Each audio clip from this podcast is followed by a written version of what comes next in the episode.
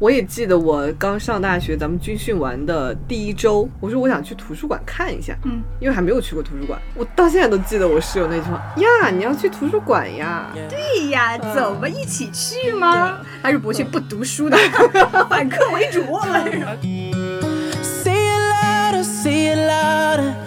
那如果别人夸你呢？啊，你今天好帅，这也是一种羞耻症，就他们就过度关注我的时候，会觉得我脸上长菜了，长菜了也太惊悚了吧？就是那个哪，种菜呢？我天，娃娃菜吗？呃，娃娃脸嘛，长娃娃菜。哎，滚！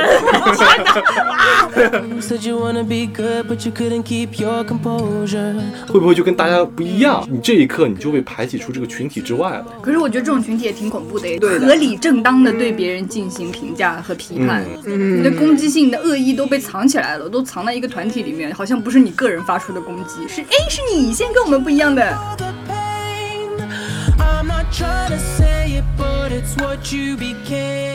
欢迎大家收看收听本周的逃班威龙哦。那本周舒华有什么新上市？先给大家介绍一今。天没有，今天没有，这一周都没有。。对，我觉得除了心里有点受伤，心里怎么受伤了？快来说说。正好跟今天节目有点匹配，我憋了好久。哦，听听。我昨天晚上，嗯奉您的命令，嗯我去看了芭比。哦，羞难得去了。对，羞耻感在于哪儿呢？就是我那天拿着票，嗯，我去了之后，我说十二号厅在哪儿？请问，他说十二号厅，你是要看芭比吗？就检票小妹说，嗯我说是的，嗯，我看芭比。然后那，然后对，My name is Ken。不是因为那我那天正好穿了那个就是曼联那个球衣，嗯，红的红色，我还这还雪佛兰，我天，哎对，就非常匹配。然后有伤啊，有伤。对，然后我就，然后我就我就先是疑惑，嗯我说为什么？我说难道不可以看吗？然后我就拿着票跟进去了。进去那一刻，十点四十五晚上，嗯，坐了半个电影半个放映室的人都你是女，最晚的一场是不是？最晚的一场，当天最晚的一场，那一场里面除了你还有其他男生吗？没有男生，全都是穿芭比粉的女孩儿。哦，然后大家看见我进来，都愣住了。我还穿了个红色儿的，就跟大家就是，大家觉得你应该有点身份，对我觉得我可能有点是，他这样做一定有他的道理。但是我那天去的时候呢，我还拎了一个 iPad，为什么？就但上面还放了一个笔，我就是想想让大家看看，好像我是电影公众号，我是来这儿学习来，你好多啊！哎，对我就来这儿学习来。我确实进去那一刻，大家看着我，而且我还选了最后一排，嗯，大家目送着我走上最后一排，然后坐在那里。你选最后一排是觉得大家观影中途不会有人转过来观察你是吧？对哦，对，而且最后一排的角角落，呃安全自闭位。对，然后看完，等到大家看完以后，我坐了一会儿，我想看看大家是不是都走，结果都没人走。但是快一点了，就已经远远远超过我睡觉的时间了嘛。嗯，就想看我就深吸一口气，抱着 iPad 忐忑的下去，然后大家又开始看着我，然后我就戴上耳机，我就直接快步走了出去。你太的戏不做全套，你要一边写一边走出去啊！那个我穿了拖鞋，我怕我滑下去了，我就为人生考。那我就是有真的有点新的伤势，就真的。你其实去之前你就已经预感到了羞耻，不然你不会选最后一排的角落位。对，还不会选十点四十五分、二十二点四十五分的场。哦，你就应该选黄金档晚八，跟我的姐妹们一起去看芭比，这样我也应该，我也穿那个马甲，但是我这没有腹肌，就是画一个嘛。画一个，行画整点整点阴影。那怎么样呢？回到家之后，这个羞耻感褪去了吗？没有，就是我哎，今天我就在想，就是羞耻感和羞耻症它有什么区别？就是羞有，因为我我是经常会有一种。就是羞耻感的人，就我我那天听谐星聊天会，然后我发现我跟毛东狠狠的共情了一个点，什么呀？就是我们比方讲说事情过去了以后，比方讲我们在坐地铁的时候，突然想到这件事情，我们会，哎，突然就喊一声，你知道吧？还好没坐他旁边。就就是会就是是也不一定是坐地铁啊。比方讲我在家里静坐着的时候，我突然想到妈那天做了一件什么样的事情，我觉得好羞耻，我就，哎呀，就会这样一下。我想这是不是羞耻症？我想了一会儿，你觉得是吗？我觉得不是，这是羞耻感。那羞耻症是什么？羞耻症是，就我们今天前面也讨论过，羞耻症是你知道做这件事情会有羞耻感，你害怕做这件事情，所以你有啊，羞耻症你觉得有。先后之分？对，哦那你说的羞耻感应该是就是社死就是社死嗯你说羞耻感就是这个事情它切实发生了，嗯然后它令我感到了羞耻。啊，然后我就觉得，也就是一就是社死嘛，对不对？嗯，但是你同样的一件事情，你如果下次还会经历一遍，那它是不是就变成了羞耻症呢？就我害怕去做这件事情，就会形成了一种那当下那个心理就会羞耻症。嗯，第我觉得是羞耻感，我觉得是对于一个具体的事件，嗯。还是对于一个具体的行为，嗯。因为事件是有前因后果的嘛，嗯。行为是没有前因后果的，比如打伞。比如涂口红，比如穿高跟鞋，它是不需要一个完整的场合的。你只要有这一个行为，它就会产生。那我觉得这个可能可能算大家现在网络上去定义它的羞耻症。我本人就是一个，就是我很在意别人眼光，就因为在意别人眼光之后，就很多事情都会变得有羞耻症，所以我我判断我这个病症是综合羞耻症，就前面都没有那个名词，什么呃什么精致羞耻症，什么呃全方位羞耻，我是对全方，只要别人说了那么一嘴，我就会觉得啊，被评价了。对，哪怕比方讲说，呃，因为前段时间经常骑电瓶车上下班嘛，太阳很大，嗯。我可能真的觉得要涂点防晒霜，不然可能万一晒出点什么问题来，嗯，我就涂了一个防晒霜，然后被同事说。你也你还涂防晒霜啊，真是精致啊！然后你就得说不是的，我是怕被晒伤，我不是说晒黑。我当下就疯狂输出了一堆我的我的理由，你输出了什么？嗯，就就像你这样说的呀，我没有说要晒黑啦，我就是怕脱皮。我就是这我过敏。对，跟蛇似的，我等会儿就直接嚓就扯变身了哦，。脱下来一件赵淑华。我说，对我就会不停的找补，只无论什么，就别人只要说出来说，哎，你怎么你喷发胶啊？就我都会觉得有点那你个。喷发胶你怎么说？喷发胶，我说不，我说不，我要是不喷发胶的话，头发会很塌，显得脸很大。那如然后果人人家说，那他就他大就大，怎么了呢男生就应该这样，那你怎么办？我说那不行了，我说这样太也太丑了，影响我找对象。你是在说我丑吗？我就不喷发胶，我头发就很塌。你几个？对，算了。我你多少头发？我最近头发也不多了，开玩笑，开玩笑。哎呃，我的天哪！也没有这么命的同事了。他要命的话，我比他更命，就被对骂骂起来，再也没有羞耻呃，了。对，就撕破脸了。对，那如果别人夸你呢？啊，你今天好帅啊，你怎么说？呃，我哎哪里哪里也有，我就会就就这也是一种羞耻症，就他们就过度关注我的时候，我会觉得我脸上长菜了，长菜了也太惊悚了吧？就是那个哪，种菜呢？我天，娃娃菜吗？呃，娃娃脸嘛，长娃娃菜，哎，滚！不是，我开玩笑，对不起，我开玩笑，纯你看他又他不行，他他不行了羞耻了，他要崩溃了。太羞耻，我就会哎，这下我怎么说这种段子？一路骑电瓶车，录完节目回家的时候都在哎哎，那个油门都要逼你呢，喝口水缓一缓，压一压这个羞耻的感觉。呃，这种事就别人夸我的时候，我也很难接住，我可能其瞬间脸实你就是。不想要别人关注直接对你发出不管是褒还是贬的任何评价，是不是？对，那我们平时该怎么跟你讲对啊，话我们就不看你你吗？今天很正常，这样 也没有没有没有很正常，没有很正常。对，其实也不行，对不对？就表示我关注到你了。你就不要理我，最好是这样。有的时候，哦，就这样，我们就这样一点不理也不行。我们往那边看，怎么感觉头发呀，我天，我们我跟珊珊刚才那边有声音吗？也不能这样。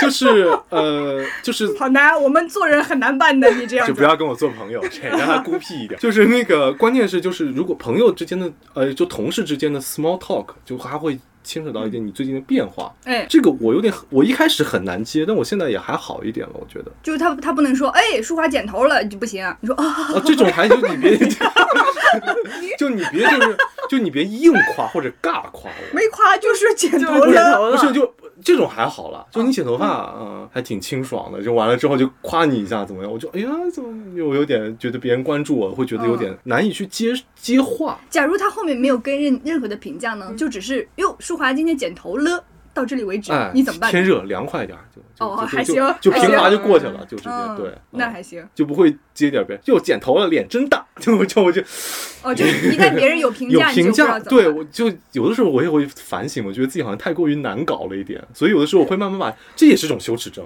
我会觉得自己好像过于难搞了一点，然后我就会表现也不行，又开始懊恼，又开始羞耻。对，就好像显得就拒人于拒人以千里之外了你不会想他为什么要说我啊？啊！你不会想为什么你要说我脸大？你不会想这个，你会觉得哦，我这个人，人家说我一句话我就不行了，你会不会这样想？那好像我觉得我觉得我可以 get 到这个感受。哎，我有时候就是这样子的。别人如果说这时候跟我打了个招呼啊，或者干嗯嘛，然后我的回应我觉得好像没有很好的时候，我就觉得说，哎呀，是我自己没有表现好。然后或者说我的性格是不是还需要锻炼锻炼？这个就有点像是之前有一期我们讲说那种公务员 talk，嗯。嗯，就赵处啊，好久不见了，嗯又高升了吧？到现在都觉得我不能很好接住这种话，我不知道怎么回哎，我教你个小办法，哦。你当那个开头的人，就你嗯 How are you 不知道怎么说的时候，你就先问别人 How are you。哎呀，张处最近嗯又高升了吧？就你这个都在新闻上看到你了。剪头了。其实尬一下就过去了嘛。对，就嗯终归来讲，就是我我本人就是有点综合羞耻症，就是别人无论是面对面的夸我和那个嘲笑我的时候，我都觉得不能很好的嗯说好一段话。就综合来讲，你啊会担心你自己在别人面前的表现。对你你要是不能承接好，别人又会觉得你这人开不起玩笑；你要是承接的很好，别人会觉得你太油。其实就是很过分在意别人的评价和目光。要对就是不我们来锻炼一下吧。嗯哎呦喂！俊同款眼镜儿，没有没有，是那个业务员非要说这个好看，你怎么接受了？我替他说，你也是龚俊同管，呃，你俩就演吧。呃，还行吧。现在我觉得我会好一点了，嗯，是吧？很好看吧？就会这样说就结束了。，哦对，嗯我我上个月不是回家参加我弟婚礼嘛，嗯，然后我们那边吃呃吃席都是中午过来吃个饭，然后下下午再去上班，嗯。就是都是穿的很随便，没有人说非要特意打扮一下那种。但是我那天就穿的很漂亮啊，就是别人都没有打扮，然后就你一个人打扮的很漂亮，然后别人显眼。对别人都说你，哦，今天穿这么好看，我对啊，就是很好看吧，我就会这样说。哦，他们可能会觉得，嗯嗯，比新娘还好看。但是我就觉得无所谓，我就是一定要接受，嗯，是吧？多好看。这就是心态的不同了。啊，如果是书法，分没有没有，我分随便穿了一件。啊，我平时就是穿西装出门的，我出去泡澡啊，我都穿三件套。这就是我的电瓶车西装。对我这儿还挂一个 handkerchief，我天，啥都有，我天，准备好了。所以咱们珊珊是完全没有羞耻症的，是吗？我觉得我没有羞耻症，我顶多有一点社死那种羞耻感。比如说呢，会在什么时候触发？我们今天一定要想办法触发珊珊的羞耻症。让他从这儿跳下去，太过了，我又开玩笑了。啊哇，我我真的啊我我今天使劲儿想了一下，我最近一次感觉羞耻，就是之前我陪我弟妹去买那个黄金嘛。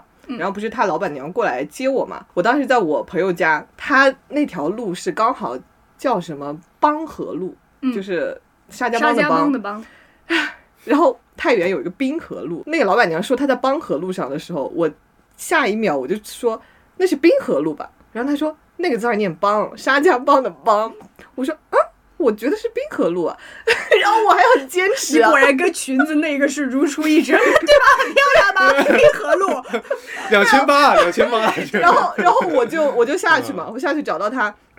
他就从那条路过，我本来还想着那条路会不会是多音字，那个字会不会多音字，可以念宾，嗯可以念邦啊？结果我看到那个路牌上写的拼音波昂邦，丢人。然后我那一刻我就想到我。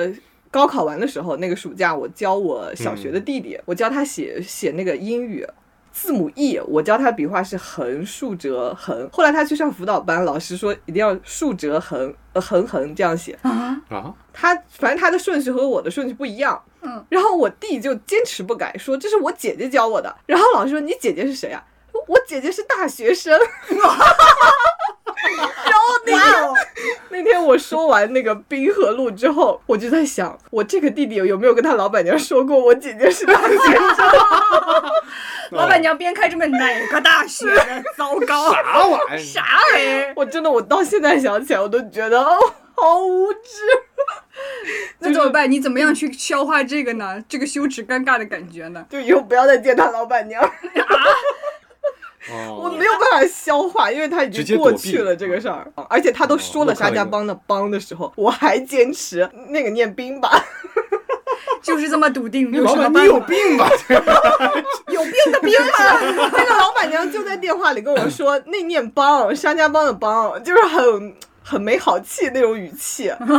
哟，大学生干啥呢真呢？的，我脑子里都是那个“我姐姐是大学生”这句话，我真是想想都很羞耻。你就说哦，最近这条路改名字了，我来的时候还是滨河路。我小时候啊，它就是滨河路。老板娘说：“我就是杭州人。你就胡说嘛，杭州人反正也记不得几条路的。嗯我的解决方法就是以后再也不会见他老板娘那，也行，逃避也是种方法。啊只能逃避了，不然怎么办？不然下一次就变成羞耻症了。这一次还是羞耻啊，感，你这个羞耻是很白字羞耻症，没文化羞耻症。哦，哎，嗯。其实有很挺多是这样子的，就是你觉得你很笃定的一个什么东西。我记得之前有一个我朋友也是跟你一样的，他说他有认识一个谁谁是哪一个学校肄业的，他说成四四业叶的，啊，然后他们那群朋友就很过分，就一直叫他四叶草儿。这不就那四叶草吗？然后我就记住这个，他就把这个羞耻的感觉就一直延续到了不认识他的人这边，就是我这边，这就很尴尬了。哦我替替别人尴尬的毛病都犯了。那你会有吗？我就是小的时候，我和我妈在逛街嘛，街面房不是都是那种玻璃开门的，然后我就会路过那个玻璃，哎，就会直接照一下，不是很多人都会照一下，很正常嘛。然后我妈妈就会觉得这个真的。很不得体，不大方。嗯你不要让人家总觉得你走在路上在照镜子，干嘛呢？你镜子有什么好照的呢？就好像很过分在意自己的形象一样，他觉得这样不好，然后就给我露出了一些很不耐烦的那个表情。就是因为这种不耐烦的表情印到了我的心里，我到现在都会觉得说，嗯，走在路上是不应该照玻璃的，就是这样子，我就会有这个照玻璃羞耻症，和你妈妈打伞是。完全一样的情况，完全在正常的干自己的事情的时候，被别人突然间评价了一下，然后当你再次出发的时候，你就会想起这个被评价的不舒服的感觉，你就不会再这样子做了。我还有个妹妹嘛，当时我们一起去水果店买水果，那种水果店不是为了显得自己店里东西特别丰富，会安很多面镜子嘛。然后我妹妹在那儿照镜子，然后我妈也会觉得说，哎，在外面为什么要照镜子？不要照镜子，就是会就会那种哎提醒你不要在我们照镜子，然后就会把这个感觉传染出去，然后我们大家现在都不太敢照镜，就是照镜子照玻璃，突然就觉得嗯好像哪里不对，就很谨慎很局促这种感觉。但是我姐就不一样了，你姐怎么说？我姐会对着别人的车窗剔牙。对啊，别人摇摇下来下来了。有一次是的，有一次是的，就是那种车窗、车玻璃膜，有些不是贴特别暗嘛，对对你就看不见里面到底有没有人。我姐就是车窗就是人贴，然后别人里面，嗯，然后就说呃。好了吗？我要走了，还挺礼貌那车主。我觉得这也会是一种羞耻症啊。如果我是车主的话，我可能就不一定会摇下来了。那你要走了怎么办？你就直直接走。啊，然后就把尴尬留给另一个人了呗。对，因为我觉得我摇下他可能更尴尬，可是我姐不尴尬，因为我那会儿会为别人考虑到，我会觉得她会不会觉得有点尴尬？所以这个就是自己的一种投射啊。嗯像我妈也会觉得说你在外面照镜子，她觉得尴尬，所以她让你觉得尴尬了。哦，它其实就是自己尴尬感的一个传递，所以你就应该把车窗摇下来，我走了，姐们儿，记完了吗？就是这边第左边第二个牙的缝还有一点儿，嗯 要不再给你这款冲牙器啊，给大家看一下，这个看这个，下次你实践一下。我就不剃了。哎呦呃，我是在小红书上搜罗了一些啊，大家目前网络上比较流行的羞耻症啊，嗯大家对照一下自己有没有。第一个，高跟鞋羞耻症，舒华一定有，就小心呛住啊！是不是？很爱穿又不敢穿，是吧？就想变成是就想把穿那十二厘米的，珊珊有吗？高跟鞋 穿羞耻症着高跟鞋。灌篮。我嗯没有，我扁平足本来就不爱穿高跟鞋。如果你今天去到一个你需要穿高跟鞋的场合，你会觉得很不自在吗？因为穿了这双鞋而感到不自在吗？除去不合脚、走路不方便等等这种原因，不会，不会，嗯，他就穿新鞋了。是啊，你看，好看吧？绑头上。好看吧？昂首挺胸走进去，你对你都多问问他，我觉得，嗯，你有些可能还真的问到我，我会觉得有点羞耻。好，第二个，办公室外卖羞耻症有吗？就是当着同事的面，你点点了一份外卖，就好像哎，好像不该在这儿吃，有哎，会吗？我如果要点，我也不会点气味特别大的，螺蛳粉儿那种，绝对不呃绝。对不会。肯定不行我甚至可能连包子我都不一定会点，你点什么沙拉呀？就是那种轻食，没没啥味道的那种。哦，我们都吃凉皮儿的，以前大蒜啊？这 有哎，我我讲真的，因为我会觉得说是那个。呃，办公室里，包括我办公室，就是那种大开间儿办公室，我也不会午睡，我怕午睡的时候打呼噜。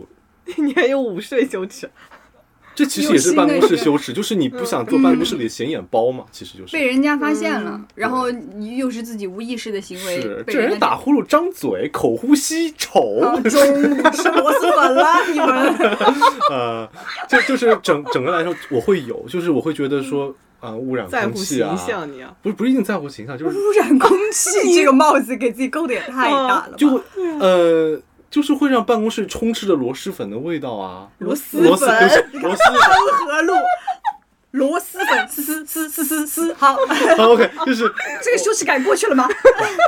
哎呀，我看有些人他们是，比如你的外卖是透明袋子装的，然后别人就可以看到你点的什么，他就觉得很羞耻。那看到会怎么样呢？不知道，可能看有些人吃吃大蒜八块钱的外卖，可能这样子啊，这样比哦那我要是点一个六十块钱外卖，装个透明袋子，他就不羞耻啦？不知道哎。嗯，就比方讲，你点一特贵的外卖，日本料理，什么三文鱼铺满整个那个什么，他说哟，这小小姑娘多少一个月多少钱？吃吃那那么好吃那么好，这种是会有的，因为我们我我还是遇到过这样的情况的。那其实跟他具体点的啥外卖没关系，就是他周围的同事会评价他。，对嗯哦，你哪怕吃那八块钱的，哟，勤俭节约，人家家里一定攒不少钱，总有话说哎，总有话说你，不吃也不行。哎呦，减肥了，小姑娘就知道减肥。对，嗯会有这样的感觉，对，就是那怎么办？去吃同事的饭吧。你吃什么？你今天吃什么啊？螺蛳粉，吃这个，我也吃这个。所以我有一阵儿那个真的减肥的时候，我也不吃食堂，我就回家自己吃，或者说是自己做了盒饭。自己做盒饭的时候就没有人评价吗？哟，我还会做饭呢，现在小年轻，对呀，好看吗？这 厉害吧？要不你先发制人，看看我今天吃的 三文鱼，六十五块钱，哎，有没有人有话说？第一次、第二次啊，没有，我开始吃了。啊，三文鱼全没了，大家都夹光了。这很多同事就是有点那种八卦精的角色，嗯，他会各种理由去就没话找话。对，这时候其实特别难受，就是这也不是羞耻症了。那你像我们这种有点国企的、体制内的，我哪怕穿一那个短裤，嗯，我都要被别人说，哎，就是会觉得因为你不合群，你知道吧？要膝盖以下是吗？哎，就是你不合那环境，你也就是你穿一花衬衫，然后哟我去沙滩了，去嗯，跟大家不一样。对，跟大家不一样，会不会就跟大家不一样？嗯然后大家会就觉得你这一刻你就被排挤出这个群体之外了。可是我觉得这种群体也挺恐怖的耶，你们跟我们不一样，嗯，就就好像你合合理正当的对别人进行评价和批判，嗯嗯，就是把你自己包裹在一个群体里面，你的行为变得好安全哦，嗯，你的攻击性、你的恶意都被藏起来了，都藏在一个团体里面，好像不是你个人发出的攻击，是哎是你先跟我们不一样的。还有读博羞耻症，这个是我今天看到非常离奇的一个，就是他觉得好像因为我的学历变高了之后，别人总是要注意到这个，然后总拿这个说你，哎呦咱说话读博了，哎咱珊珊读博女博士啊，就是不一样啊，帮河路你看，我 姐姐是女博士，哎呀，这感觉就很尴尬了，就会被注意到。提到学历，可能是觉得，呃，自己内心深处隐隐觉得，可能我的表现、我的能力配不上这个学历吧。不然的话，啊我为什么会羞就是因为念错了个字儿。对啊，你看我读博士，那我是学法语的，我这个 你肯定是怕这个。如果他不知道你是女博士的话，就无所谓；如果他老板娘不知道我是个大学生，那我念成这样就是可以的。你说我是女帮士，这个字儿念帮了。就还有可能会不会是，比方讲，他学校本身可能不是那么的好，一般的哦学校都不设博士点呢，肯定得好一点的学校才有博士点。博士都实打实的，这有什么还怕说呢？就可能也就是不想被显眼，或者不愿意被别人提问题。你是博士，这你都不知道啊？嗯，哎呦，就是就感觉好像你哎，舒华是博士，我这个手机给我修一下，手机不会修，修哎，都读到博士了，连手机都不会修。博士这字儿念邦，哎呀我天，那字儿念丝，啥啊？真舒服，坐在中间。哎呀，吓人吧？嗯 OK，还有啥呢？还有美丽精致羞耻症，有吗？各位，我有美死了。我有那个，呃，就是我之前去村儿里住了嘛，嗯，然后我要回城里边儿去取快递，我就穿着我在村儿里穿的我初中的衣服就回来了，嗯，然后一进那个小区，我就觉得，哇，我好土啊！就是大家都穿漂漂亮亮的，我怎么穿成这样就回来了？我会有土的羞耻症。啊，有很多人他是特意打扮的，他觉得土一点，嗯不显眼一点。因那我可能为美丽精土太显眼，啊 你有多土？你那件衣服是怎么回事？土里捞上来的？就是初中穿的那种去沙漠里滚了一圈，呃这是。饱和度特别高的衣服，哦，比如一个玫粉色的 T 恤儿，芭比粉，嗯，对啊，初中的时候的衣服哦嘛。然后我甚至就是上面是一个红色的 T 恤，下面是一个呃多巴胺穿搭呀！你这是蓝色的裤子，哇，多巴胺反正全部都是旧衣服。我就觉得村儿里我没哦，我在村儿里有精致羞耻症。还得看环境。嗯，我我会觉得在这个地方穿那么好，就别人就会呃觉得那你在村儿里穿成这样干嘛呀？除非就是弟弟结婚，你说我有一个正当场合，嗯有理由，我就是得那么好看。对啊，平时我是不会。我就是怎么涂怎么来，虽然我已经涂到我妈觉得你怎么穿这衣服就能出门去，那就是俗话说的，他试图要跟环境合群嘛，不合群的时候，觉得就自己就是显眼包了，嗯，显，眼包才会羞耻。我不喜欢别人注意我、注视我，就感觉好像是我主动触发了别人对我的评价一样，啊是我给他们这个机会。嗯。嗯，哎，我觉得有时候我喜欢买黑白灰的衣服，也可能是这种，嗯，因为我不会搭，所以我就只挑这种基础款来穿。安全的颜色，呃，对，这是不出错的选择。我我有这个一模一样的感受。我总觉得衣服挑来挑去，就会觉得算了算了，还是买这种黑白灰的吧，穿的机会多一些，穿的场合多一些。你呢？你有美丽羞耻症吗？我这个没有，就是因为我觉得我上班我就是得重磅垂感。不是就是得得体，但是你觉得你抓头发、用发胶那些不算在这个美丽羞耻里面吗？你为什么要要用发胶？为什么要抓头发？这不是美丽羞耻？这个我这不美，这是帅气羞耻。哦，原来是这样。就我不会为此感到羞耻吧？我觉得这是理所应当的。我觉得我出现我就得抓一下头发我，哎，我就得表现的稍微好看一点。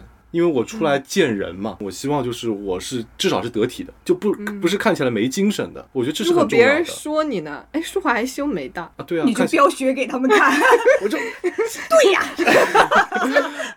呃 不是，就这个就是一个总纲，就是我希望表现的精神一点，就看起来干净得体。这样子的话，就是在工作环境里面，别人看到我也会舒服一点。这跟之前有些不太一样。那比方讲说，如果我穿的不够得体，那我就会有点在这个环在这个环境里会觉得有点畏畏缩缩的。其实我觉得用得体大方修饰自己的打扮，这就是羞耻的一种。嗯，对，因为我不能光明正大的说，我就是想要精致好看，我得用一个更中性的词去修饰。得体大方这种词儿，就给我们打扮自己了一个正当和合理的背景。不然的话，我就会说，为什么我要弄得那么好看？就多了我的解释成本。我如果只是按得体大方的方向走，就像选择黑白灰一样，它在一个安全区里面，它降低了我的解释成本，我就不需要跟人家解释了。但其实我今天要穿黑白灰和我今天要穿玫红色、天蓝色的裤子，不需要理由的，我不欠任何人解释。但是我会选择说，哦，我我出去只是想让人家觉得我得体大方。那我想让人家觉得我精致漂亮又怎么了呢？嗯，其实就是我觉得是更隐形的羞耻症的一种。我需要一个合理化的东西去包装我的行为，就像我今天涂防晒是怕晒伤，不是为了怕晒黑，嗯它是一个包装在里面。但其实我就是怕晒黑，又怎么了呢？对，你你有什么资格说管我涂不涂防晒？你又没涂你脸上，涂你脸上给你涂成一条一条的，王，这个喷你眼睛里，喷眼睛里。啊，嗯，好陷入了沉思。我倒是没想过，因为我确实就是觉得上班就该那样，就我我不会穿着老头衫去上班的，就是平平时时你会想说，我今天就想穿个老头衫出门，我就出去了吗？有啊休息日，我那天穿着那天不是跟你有老头衫，不是紧身塑形背心吧？这么有垂感。没有没有没有，我那天跟奥森出去玩，我就穿了一件篮球的篮球衣服，但是你戴了副墨镜，奥森拍照片给我了，是不是？在车里的时候，那是因为开车的时候眼那个阳光直射你眼眼睛啊，那你不得没关系，。你不开车也可以戴墨镜啊。那我不开头衫配墨镜，这就是你的 fashion。再把衣服撩起来拍肚皮，那没有吧？我觉得墨镜这个东西就是纯粹就是因为刺眼睛我才戴的，今天阳光不大，我戴着墨镜纯属为了凹造型。你会不会戴这个墨镜？没有不像你，呃，对啊，我就是没有墨镜羞耻症，呃，墨镜就是我的发箍。我没有，我是个丢三落四的人，真的不不需要戴墨镜的时候戴墨镜出门，我可能就会掉了，哦，所以我就不会戴它。就是我只有在需要的时候我才戴戴墨镜，实用用途，从来啊不为了装 饰。不是为了装饰，这件事的。嗯，说到这个墨镜头箍啊，我们珊珊 前段时间啊，在小小红书上刷到一个方形头箍，我说为什么头箍有方形的？他说人家说了，这个头箍呢，就是 给姚明戴的，不是不就是 给鲁迅戴的，就是那个头箍箍上去之后呢，有一点点就像墨镜箍在头上的效果，但是又不会像真的戴了一个墨镜那样，别人觉得你凹造型儿。然后他就买来试一下，结果你知道戴上去之后很像那个盒饭上的把手，马上就给你拎走就了。给你脑袋拎起来一样。我说这个效果真的是这样的吗？他说。不对的，我给你找的视频，你看人家戴起来是什么样。我一看人家博主戴起来，人家那脑壳长得头包脸，头发又多，你戴个这个方形、圆形、三角形木那个头箍有什么区别？他戴个那个什么花儿都行。他戴个天线宝宝那一根儿都行。对，对，然后就拿过来之后，那个东西就变得非常的奇怪。我在那儿思考了半小时，这个东西存在的意义到底是什么？我说，那为什么你就是不可以戴一个墨镜儿卡在脑壳上当发箍呢？为什么不呢？不不一定是墨镜，眼镜箍上去也行啊。然后我在小红书上搜了一下，好多人买这个的理由就是因为觉得戴墨镜很显眼，嗯，然后圆形呢，又他可能觉得老土，这个方。哎，又达到了那一丁点的墨镜修饰的效果，然后又不会像墨镜那样引人注目，让人家说你在室内你戴什么墨镜架头上摆造型。他说我这是个发箍，他就会有正当合理的行为啊，你们就嗯不不应该这样批评我，就不应该评价我。那么现在这个发箍的用途闪闪体现出来了吗？做用途尺子就是在做装饰，做房间的装饰。我说要不退了吧，他说运费比退的还贵。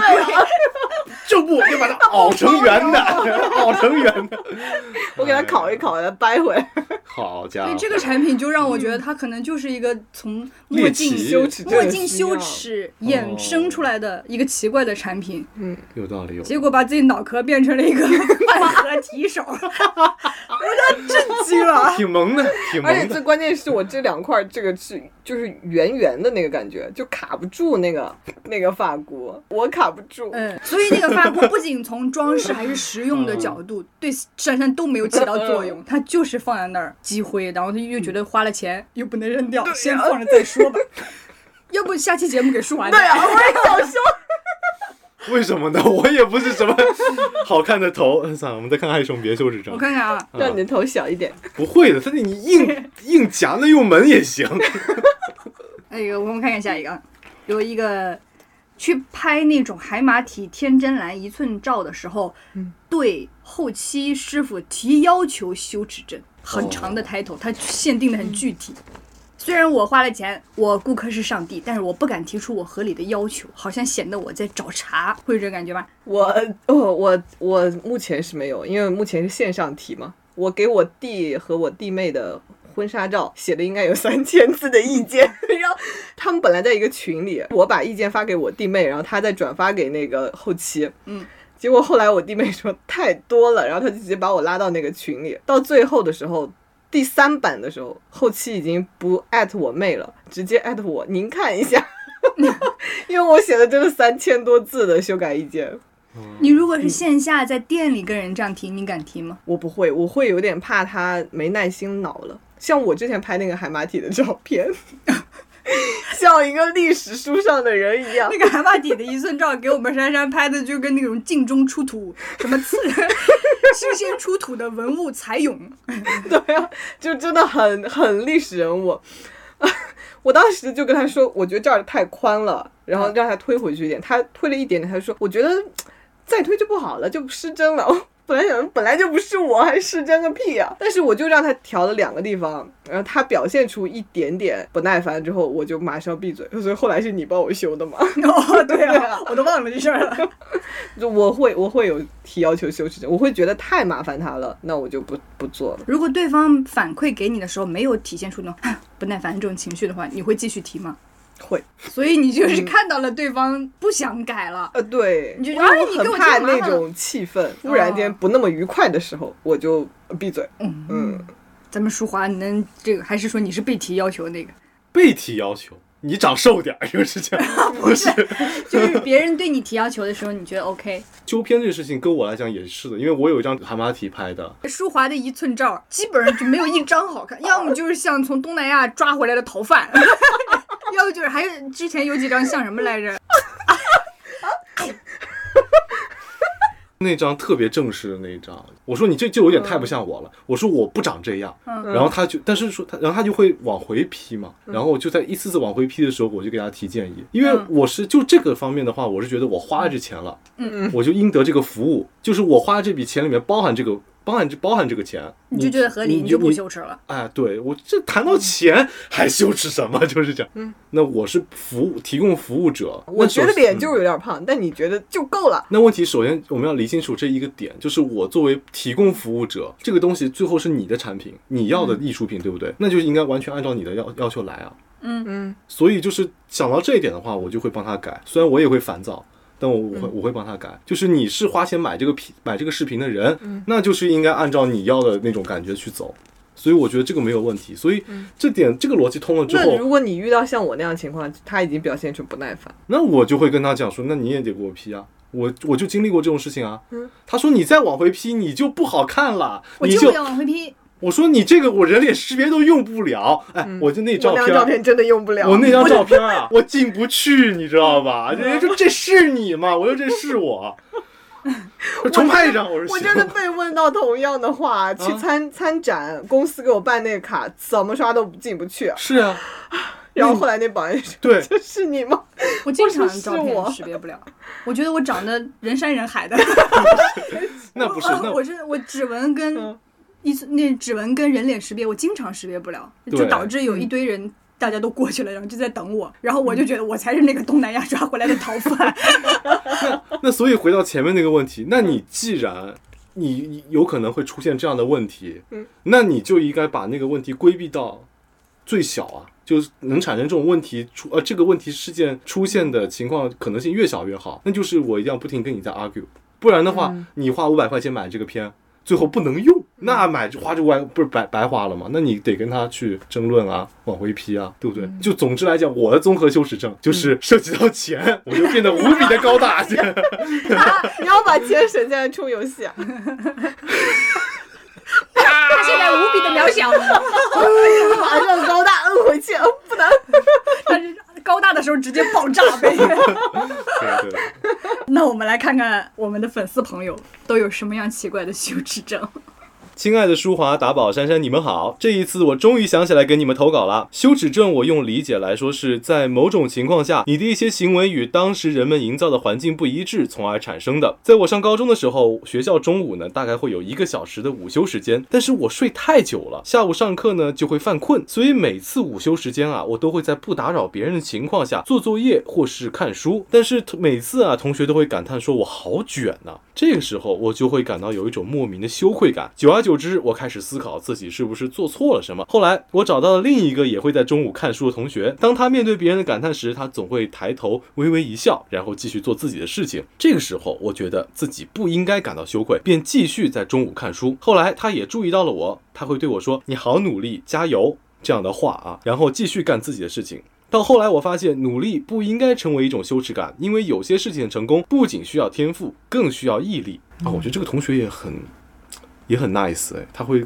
鼓励他中午去学习，对啊不要在意别人你的。你的生命当中，如果没有遇到这样子的一个同学，在这一个时刻给到你应该的鼓励的话，你可能自己要花好长好长时间才能想明白这个道理。嗯，嗯，我当时就是这样。其实这个也是我们前面说的一种为了合群。嗯当你表现的特别不合群的时候，你的存在感好像就变得很高，然后大家包裹在一个名为集体的这么一个。东西里面名正言顺的对你指指点点，你好卷哦！其实是大家都不努力啊，啊你只是一个正常读书，说不定就哎你好卷啊，就是这个感觉。然后这个时候你就会开始慌乱，给自己找些借口啊，没有了，没有了，我就是随便看一下啊，没有了，没有了，就这个是因为我没看懂，就会给自己找很多借口。但其实我就是正儿八经的。读书而已，甚至我就算再卷，我也不需要为自己找什么理由啊。对啊，我觉得我们在读书的时间、读书的场合、读着书，又做错了什么呢？我记得我之前也有讲过这一趴，我当时就因为很害怕大家总是要。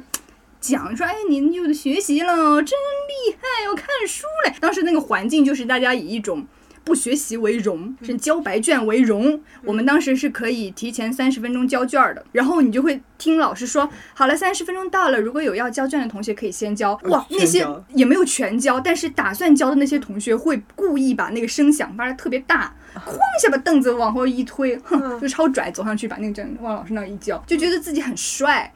就以不学习为荣，就觉得自己好像真的是了不起，就是一种 style，、嗯然后就会觉得你们好像。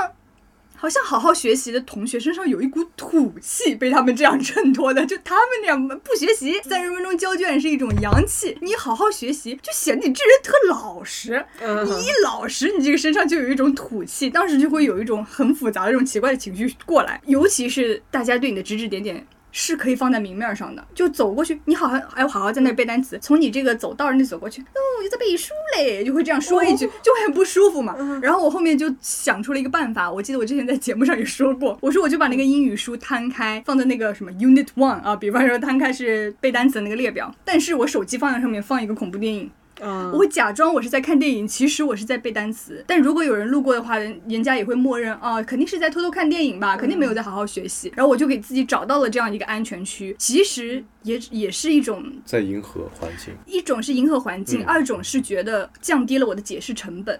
嗯，我我懒得说，对我懒得说了，我觉得我没什么必要为自己解释的。但是呢，这个解释的场景又切实的会被迫发生，那我就想一个办法把它绕过去，我就放一个恐怖电影。我当时还特地说明了一下，为什么是恐怖电影，不是喜剧电影，因为喜剧电影你的同学们凑过来一起看，哦 恐怖电影可能哦算了算了，那太吓人了，不看了。嗯我就觉得哎，真是发现了一个绝妙的小妙招。我就是这样子度过了我后面学习的那段时间，直到我后面不在这边学习了。嗯我也记得我刚上大学，咱们军训完的第一周，然后我那天背起书包，我就就出去嘛，然后他们问我要去哪儿，我说我想去图书馆看一下，嗯，因为还没有去过图书馆，我到现在都记得我室友那句话呀，你要去图书馆呀，我到现在都记得。对呀，嗯。走吧，一起去吗？还是不去不读书的，反客为主。哎，对啊，我前面也想这么讲，因嗯为我上学的时候，别人说，别人看我在看书的时候，我说哟又在学习啊，嗯。我就说不然跟你一样学渣。怎么突然有港台腔了呀？没有，因为我那会儿就是 练机车哎，去练武士啊，就是。靠背啦。我其实觉得这个同学是很酷的，嗯，就是那个抬头微微一笑，然后继续做自己事情。我觉得这个这定个技力很强，对自己的内驱力，不会为外界摇摆。对这个既没有任何解释成本，然后又在做自己的事情，然后让对面觉得尴尬了。对面其实也不一定会觉得尴尬，他只会觉得哈你这是个怪人，但是他本人我不在意了，我不会在意你们外界的评价。今天你叫我怪人也好，还是你们现在时隔多年终于认为我才是那个优秀的，我才是那个正确的人也好，这些事情影响不到他，你们的评价对他来说就是不在意。我就是没有把你们的评价往心里去，我好好的在做我自己的事情。这种人其实我挺佩服的，就是那种所谓的内驱力很强的人，嗯嗯内核很稳定的人，他不受外界那种摇摆。我觉得虽然我想出，我当时觉得我想出了那个绝妙的办法，在看恐怖电影，但其实也是。嗯，内核不够稳定的一个表现，嗯，就感觉像是一个树，虽然它想办法支撑住了，但它靠的是外面给它架了一些钢筋，而不是说我自己想办法长得粗壮高大一些。嗯，我觉得我大学的时候嗯还是有一点，因为大学我记得我们好像不让挂床帘来吧，啊，最开始的时候，因为我们宿舍都是没有窗帘的，只是后来大家可能大二了，阿姨不说了，然后大家买了窗帘。如果我 想在宿舍写作业的话，那我就钻到窗帘里边去，就大家就不会老老问我。我也是，我高中时期当时。我们寝室第一个买窗帘的就是我，嗯。因为我觉得在那个里面我干什么人家是不知道的。嗯。我今天想看书也好，今天想看剧也好，是我不需要跟人家解释的一个事情，然后也屏蔽了别人对你的评价的一个事情。你在那个窗帘之前，大家都是挂蚊帐嘛，嗯毫无隐私可言。这个蚊帐，我们寝室正好有那那时候戴戴牙套的女生，笑太大声了，牙套挂在蚊帐上了。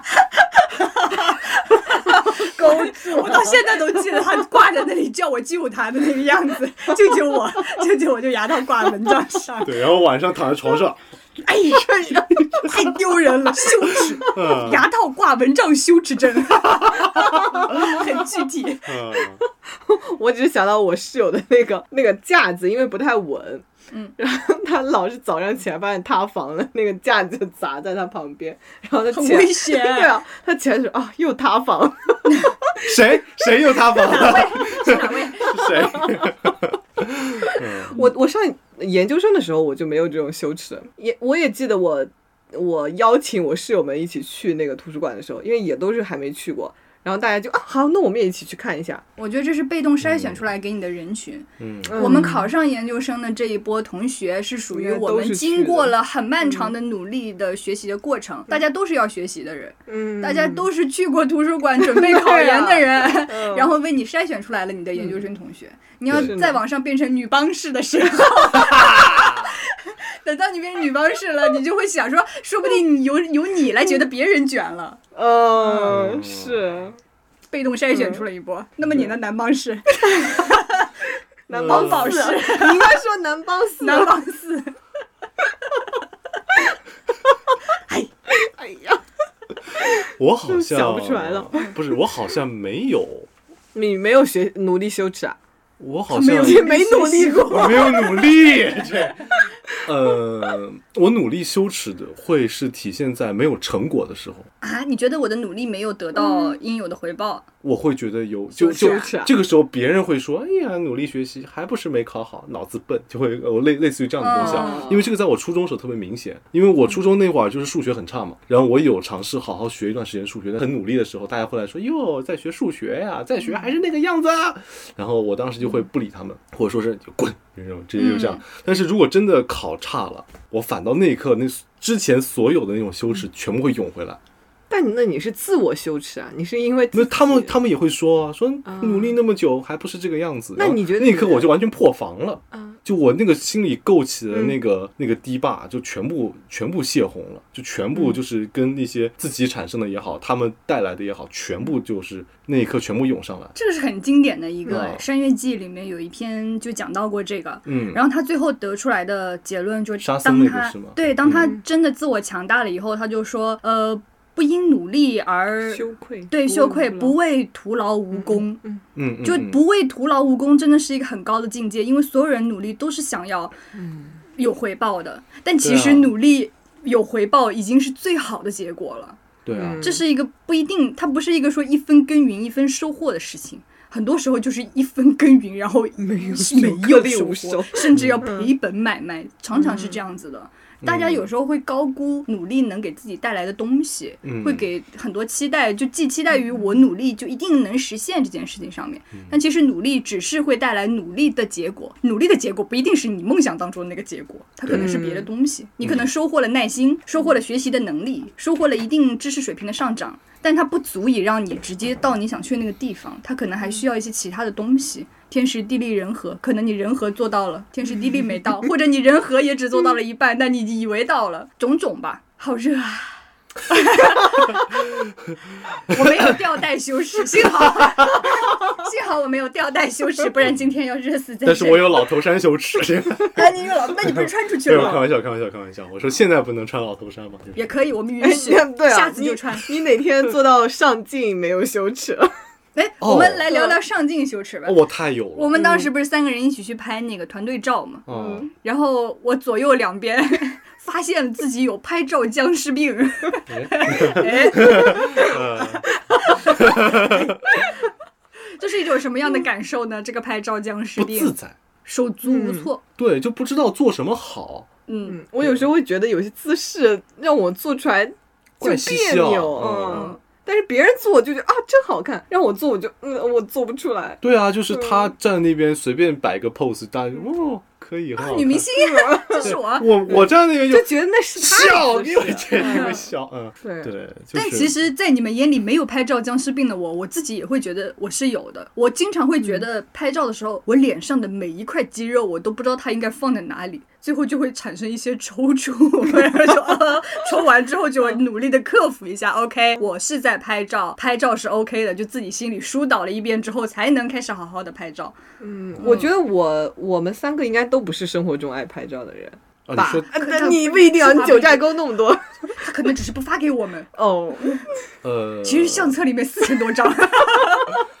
我不是，我拍拍风景都 OK，我不是最近小红书发很多 city walk 那个吗？我觉得就是拍我的时候，我会觉得很不自在，我会觉得哎呦，赶紧拍拍拍拍完算了，拍完算了。我可能会在比方讲是那种特别重大的地标面前，或者说我说合说个影，哎合个影，或者说我觉得很有重要意义的东西面前合个影，就仅此而已。因为那个东西是给我自己看的，不是给别人看的。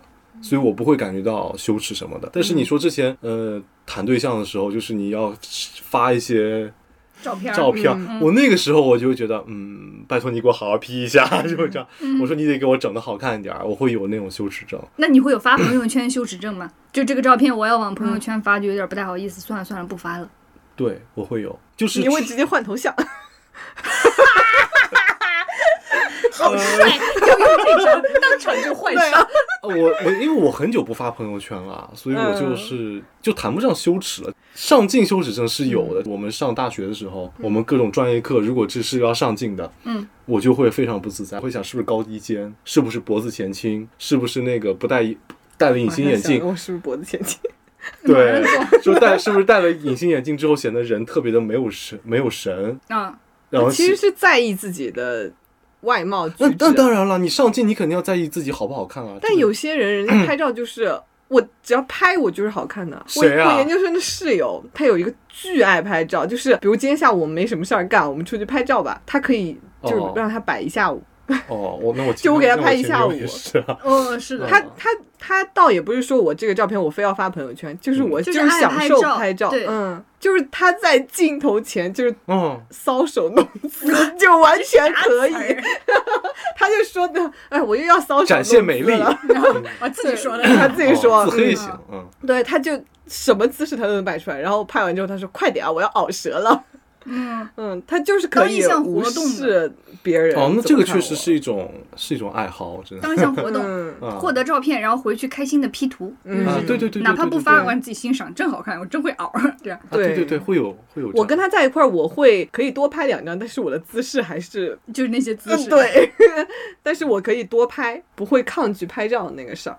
如果是棚拍呢？像我们上次那样在棚里拍照的那个情况，哦，那真的是噩梦。太尴尬。对啊，主要还要你会觉得那帮人围着你的时候，你会觉得围着我的时候，我你没有一种女明星的感觉吗？鼓风机，呃，没有，我只有听不懂摄影师要求的羞耻，还有就是我我真的不知还道怎么动啊。那一天我还会觉得，就是那么多人在等我摆出一张好的样子，他们才去拍，我会觉得有点那个。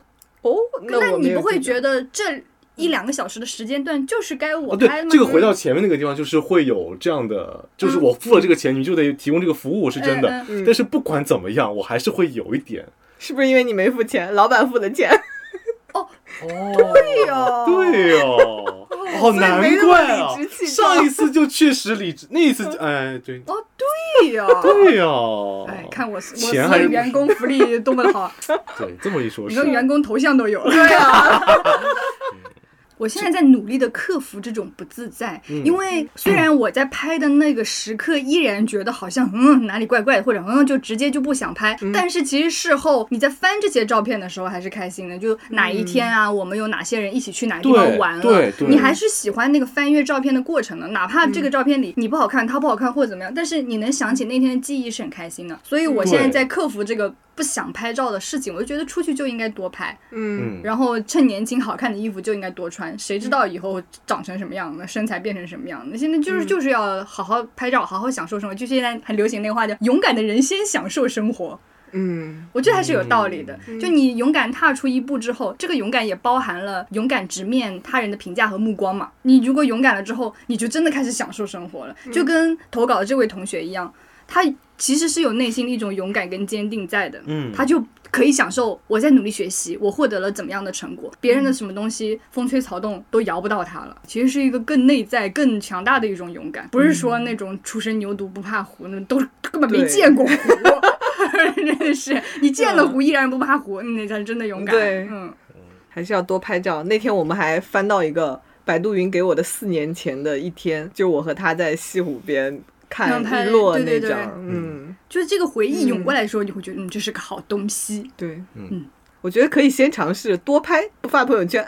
呃，多拍自己留着。对，嗯，我觉得所有的羞耻感都是别人带给你的，对。如果不反弹回来，它就不会产生那一种羞耻。你说昨天晚上我去看芭比，大家如果没有人理我，我也没有什么羞耻那一感。场 如果就你一个人，嗯如果那一场里就你一个人，你买票的时候一看，哎，一个人都没选座，你就不会选最后一排的角落位，嗯你就会选一个最佳观影区，然后自己跳起来跟着他们 watch me dance，啊我也看那小车车啊 就 watch you dance 了。啊！对，我所以你觉得跟他人的存在有关系？一定是的，一定是他人带给你的这种羞耻感，尤其是别人这么一说的话。之前一直大家嘲笑我说，大三我去我加拿大看我奶奶的时候，嗯当时那个在路上嘛，高纬度的那个阳光确实挺辣的，嗯，然后我妈就习惯性的打了一个遮阳伞，然后我姑姑就跟我妈讲说，在这里只有中国人才打伞，一眼就看出你是中国人。会有哎，国外你像我们在洛杉矶读书的时候，大家都不打，大家是戴墨镜，啊他只是说让这个光线不要那么刺眼，但是他觉得好像照一照阳光是蛮好的一件哎，事情，对对对对对，就觉得为什么要打伞？然后我妈就当下就其实也没什么，我觉得，嗯。当下给我姑姑这么一说之后，就突然有了羞耻感，然后就直接把伞收起来了，嗯，就很就很就很奇怪。然后后来那那天走在路上怎么样，我妈都没有拿出伞，觉得好像在这里打伞就显得不够洋气。我们前面聊了很多大家各自的这样那样的羞耻感，然后讨论了一下现在社交媒体上比较热门的羞耻感。接下来我们来聊聊，我们有没有一些小技巧可以去克服这些羞耻感的？比方说，舒华，你现在觉得哪一个你的综合羞耻感里面哪一个最困扰你？就是很想吃螺蛳粉。我觉得我这个太综合，就是在意别人眼光这件事情，就是只要是跟在意别人眼光搭搭边的，嗯，我都会有羞耻感。就比方讲说，你吃螺蛳粉，就在在那个还螺蛳粉，糟糕，就又羞耻了。南博寺，南博寺，哎呀，哎，就是哎，其实我觉得这就是一个很好的小技巧啊！就当你觉得很羞耻，然后别人又点出来的时候你就做一个哎呀很那很那啥的，或者说你自己设计的一个小动作，去把这个环境干脆给他点破冲破，大家也觉得哈哈一笑就过去了。我现在会，我现在有，我所以这是精心设计出来的动作吗？我我最近确实有想过一些方法去规避这些东西啊，我会觉得，嗯，都同根同源。对，首先一个就是那个，就是不要在意他们眼光。就比方讲说那个公司年会团建让我上去唱歌也一样，哪怕我走掉了，嗯，唱都唱不好是另外一码的事儿，但大家那会儿是不是都嗨了，那就行了。那你自己呢？你唱那会儿你开心吗？我蛮开心的。对啊，其实我觉得这才对是看你啊。对，开心就是你只要在唱的，就是你无论是唱的时候还是。当然，这个也很重要。就唱的时候，还有就是那个你拍照的时候，你只要觉得你自己 OK 就行了。只不过在当下，我其实还承担着一种我要让场子热起来的这么一个职责在。那我自己觉得自己有点使命感在身上。啊，对，所以我会觉得说是，那我这个终极目的达到了，那我觉得就没有问题了。哪怕大家觉得我挺好笑的，那也行，那也是可以的。对。然后第二个就是那个，比方讲别人跟你开一些玩笑，你哎别别别，这样其实特别没有意思。有的时候你 yes and 一下，就是你承认它，然后我再往上翻一层，还会成了一些小技巧。哎，对对对，就比方讲你们前面说那个穿高跟鞋什么，是我也喜欢十二厘米高跟鞋，就往那再翻先一下，试一下，哎，还会有点儿那个什么诙谐在。大家会觉得你这人开得起玩笑还。挺挺有意思的，我觉得这也蛮好的。其实我觉得是消解了自己的紧张。对对对，然后最嗯关键是你当时在想，我怎么我得想个包袱出来呀、哎就在疯注意力转移了，对你疯狂的想那个 and 会是什么？嗯啊，注意力转移了，嗯。不然的话就会觉得注意力老在自己，我是不是没表现好，我是不是怎么样？如果你放在那种，哎，我要编个啥有趣的段子身上，哎，那就好了。哎，那就很那就很棒，所以我这是我最近想出来两个比较好的方法。对，我觉得主要是帮助自己消解嗯。自己的那种局促感，是一个比较有效果的情况。是的，珊觉得挺蛮珊珊会有什么吗？除了包，除了包，其他还好。我的解决方案可能是要去多翻字典。多学习，找哆啦 A 梦要那个记忆面包，就往那个不 拍，然后今天吃掉同意去考一下普通话资格证书。哇，普通话资格证我可是好好多年才考下来的。怪不得冰河路呢。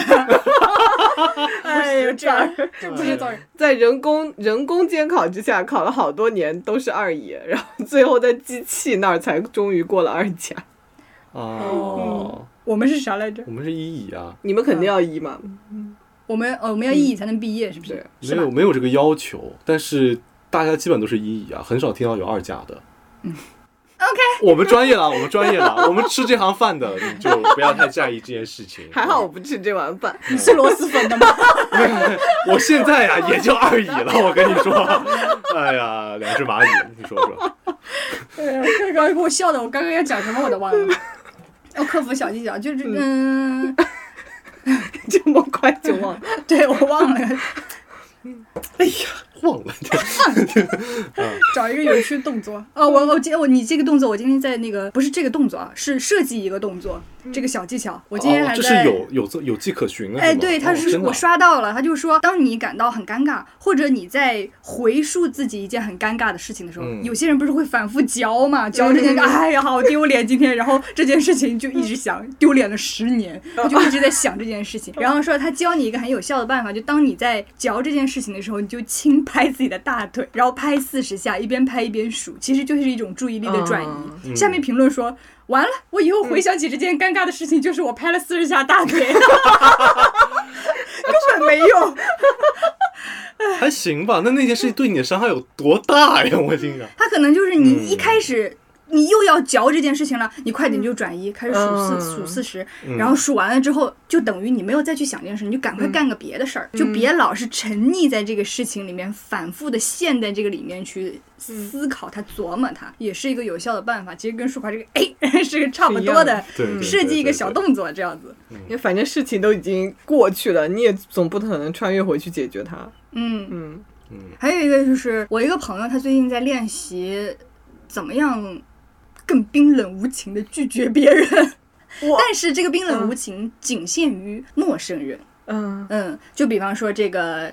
如何给你 P 图的师傅呀、嗯或者说服务员呢，或者说导购，他最开始发现这件事情，就是因为他发现只要去线下试衣服、买衣服，那个导购开始夸你，哎，真好看，这衣服衬你肤色怎么样？这腰身啊，这他哪怕超级不喜欢这件衣服，他后面都会把这件衣服买下，然后这件衣服永远待在了他家里的衣柜里，每每打开衣柜看到这件衣服，就陷入了、呃悔恨，就很痛苦。然后你就觉得我又花了钱，又买了一件自己不喜欢的衣服，他还总是放在这里碍我的眼，又不能把它扔掉，他就就觉得从这件事情开始，他要锻炼自己怎么样拒绝别人。嗯，然后我上一次发现他成功的是什么样一个情况？就我跟他出去吃饭，他以前是那种我买完单了。然后发现这桌上有一盒餐巾纸，这个可以退两块钱的，但他不好意思去跟服务员讲，他就不要了。但他又会觉得我把这个纸带回去，哎呀，好像别人就看到我你把餐厅的纸带回去了，自我意识非常的强烈。他就觉得我就是哪怕我浪费这两块钱，然后这个纸呢，我也不带回去。我上次跟他吃完饭，我就看他他退款了，嗯我觉得退款比带走更难一点，嗯 就是因为退款要有个交涉嘛。他就觉得嗯，我以后不能再这样了，我觉得一切都要以我自己。过得开心舒服为主，我不能老是这么局局促促的，还是得勇敢的人先享受世界。是，嗯，不然的话，你就因为这两块钱的纸巾，你可能今天一晚上，哎，就觉得我怎么那么包子呀，我连两块钱的纸巾我都不敢跟人家沟通而且。这个事儿在服务员那儿就是一很小的事儿。别人根本不会在意的。没时间管你那个，他还要上菜呢。这导购其实也是一样的，你一天店里来来往往那么多人，我推荐了有人买有人不买，这是他们的工作，他觉得很正常，并不会记得你说好长这样这个人下次来店里再也不跟他讲话了，或者回去记仇，根本不会记得的。但是他这个在在他自己的心里就总过不去，你过了自己心里的那根坎儿就好了。嗯 我爸就是这种人，比如他要去退一个款，他就会一直在家里掩饰。我过去之后，我就跟他这么说，然后他要是跟我那怎么说的话，我再说什么什么。我说你不要在这演戏了，你假设这些 他不会这样的，你就直接过去，我要把这个退了就行。我爸就不行，哎，就就哎呀不行，我那那我要是这样说呢，他就一定要这样演戏，他到现在都这样。都还克服不了，要不干脆换一个人去退吧。我有时候会觉得，比方退款啊、退东西啊、不买别人的推荐这个东西，会给人家一种错觉，就是他自己会觉得我是不是在别人眼里是个坏人，我在别人眼里是一个不是那么好的人，是一个很 funny 的人。或者是 对不起，想很难 take 啊，这个。我想愉快一点。OK，delightful 的嘛 OK，但会觉得我拒绝你的推荐，嗯，这件事情让我在你心里的形象一定是大打折扣的。哪怕我不喜欢，我花钱购买了你的推荐，你一定会喜欢我。嗯，他其实还是希望得到别人心里的一个对你的好评，轻轻给个五星哦，这种感觉。还是自我意识过剩，谁认识你啊？真是的，他一天卖多少个东西啊？嗯，嗯，没办法，但是有些你说这个东西，你叫人家你别这样想，你不要在意别人的眼光，这是做不到的啊！我前几天还看到一个，可能是伪科学啊，他意思就是他的意思是大脑只能处理你给他的一个。明确的引导，而不是说反向的引导。比方说，你现在不要想一头粉红色的大象，你马上就会开始想这头粉红色的大象象。长什么样？我竟然是 大象。你以一种很巧妙的思路过去了。呃，对，如果我跟你说你不要干什么的时候，反而强化了这个事情。你不要想一只会飞的猫，你就会开始想一个猫开始飞，就是这样子的。你只能汤姆。是吧？你只能以一个其他的方式把这个绕过去。所以你告诉人家说，哎，你不要在这里闲着了，快去学习吧。你其实只要说你去得去去学学习，对你讲前面半句是没有用的。嗯，哇，这很像我妈前两天还教我姐，你不要告诉孩子你不能这样做，你直接跟他说你你得你该做这样怎么样好好吃，嗯嗯。对，你直接告诉他怎么做，嗯，嗯，所以我们去劝朋友的时候说，你不要有这种羞耻症，你不要在意别人的目光，这个东西本身是不太可实现的，就处理不了这些信息，你得给他一个方向去指引，那我应该怎么指引我爸呢？要不也让他脱敏疗法，你给他买个一百件儿，让他挨个儿去退，今年任务一百件打卡，哎，再再给他开个账号，退退一百件小货儿，还有就是去线下去，就像前面说去线下试衣服，嗯。你试衣服就是我觉得不行，我买不了这个，就直接脱了就走，也不会怎么样的。我觉得。就是练。讲的好听点，我也我还怕你穿了就走呢，穿了我觉得不太合适，穿了就对，走。我觉得就 回到砍价那一期，减二百。假装不知道，穿着就走。哎呀，这衣服管他门口那警报哔哔不行响，，不合适，不合适，不合适，不见。然后在地铁上，啊，太划算了，要降，就直接这样进地铁，一路降进。真的可以让可以让你爸爸试试看，就是去练一下，反正就是从轻开始做起，然后慢慢堆堆上去。他退过，他成功退过一次，他会感觉到那种感觉，就跟那个讨价还价。有信心一点啊，儿，对对对，嗯就会有那个他可以借鉴的方案去做了，会好很多。我爸现在对消费这件事儿谨慎的很。为啥呀？警惕消费主义今天给。我发了一张截图，就是 A P P 那个界面的截图。哦我说怎么了这是？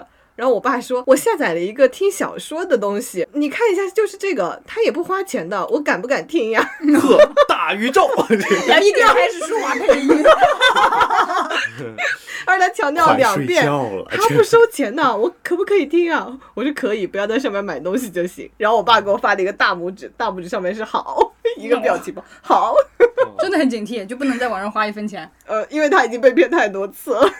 就是哦买了那种呃图和实物完全不符的东西，买过很多很多次，这是多少次的教训？吗？没有，有几次我给退了，对，然后他觉得有点麻烦，主要是那种他购买那个平台就是得沟通的，所以他不想。嗯嗯，，而且那段时间他那个账号就不知道为什么我这个手机登不上，我还不能去行使这个动作，所以就导致就在家里对着。所你妈也不揍他。够啊！我都让我爸写保证书了，保证再不网购，按手样儿的，当没看见。啊？所以今天这还算一个进步呢，至少有一点警惕性。保证书没用，你要说下次你再网购就 V 我五十，那我爸马上给你先给先给五百，还能这那也行，你也赚了。哦对，反正我有反钱五百至少在你这里没有在商家那里。哦，是哈，楚楚可怜的感觉。真可怜的，总结一下吧。怎么了？有这点羞耻不是总结，这我来解释一下。我们不是这样，是要要往下砸，往下这样子砸是我很行，你知道吗？哦这样哦，，嗯，对原来还是有一些小技巧的呀。对，怎么说呢？我觉得羞耻症这件事情，主要还是大家要认识到自己某些方面的不完美吧，嗯，然后接受这个不完美是。就好了。嗯其实很简单，就是这样。然后就哦，是我这很简单，我以为你要开始 一长段，篇大论。没有啊，没想到啊，可以啊的，可以的。我觉得那我其实其实挺对的，其实对的，我就是这样。我有特地去看一下这个羞耻症这个东西是怎么流行开来的。嗯然后我刷着刷着就看到有好多心理医生的那个账号在分析这件事情，然后他让大家特地去区分一下羞耻和内疚，就 shame 和 guilt 这个区别。谁 shame，这 是我今天这期的主题曲，就是那个 shameless，我已经把它哦不害臊儿的这件事。呵，已经想好了。就他说，如果是 guilt 的话，就像咱们最前面讨论过，它是由一个具体事件引发的，就觉得我自己没表现好，它是有有来头的，有前因后果的。我因为具体这件事情让我觉得哎呀不舒服，所以就像珊珊那个帮帮帮帮和路这件事情，它。就是对具体这个事件，嗯。发生的不舒服，所以你投射的是在这个事件上，你没有投射在我这个大学读的呀，真是不应该，我这个人呀，真是没文化，这就是 shame。shame 投射的是在自己身上的，就像书华说的，要接受自己的不完美，嗯，这是羞耻症的一个本质，就是你的 shame 是我怎么什么事情都做不好。我穿高跟鞋怎么这么显眼？我这化妆就怎么怎么样？它全部是投射在自己身上的。就像我们前面说的，它到底是一个具体的事件，还是仅仅是一个行为？如果它仅仅是一个行为的话，它会牵连出千百个事件。嗯，如果只只有这一个事件，你下次不要再遇到这事件就好了。不会有人再来帮河路接你了。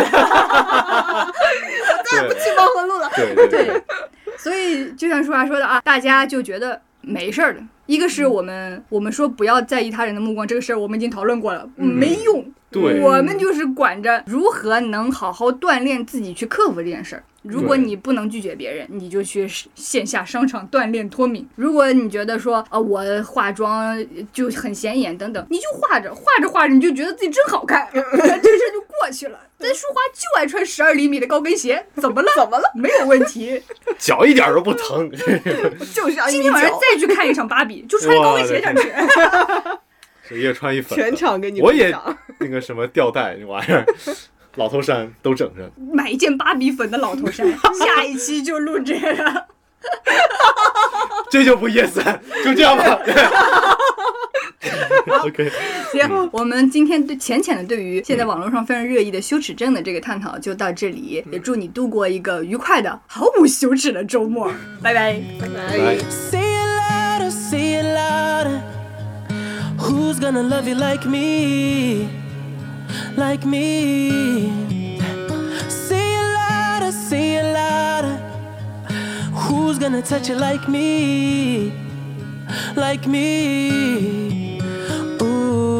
Said you wanna be good, but you couldn't keep your composure. Ooh, said you wanna be good, but you're begging me to come over.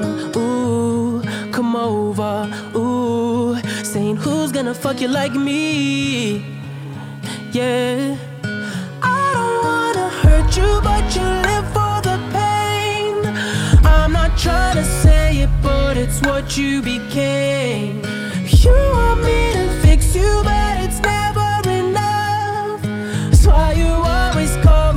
cause you're scared to be loved. But I'll always be there for you. I'll always be there for you. I'll always be there for you, girl. I have no shame. I'll always be there for you. I'll always be there for you. I'll always be there for you, girl. I have no shame. Shame. Say it louder, say it louder. Yeah. Who's gonna love you like me?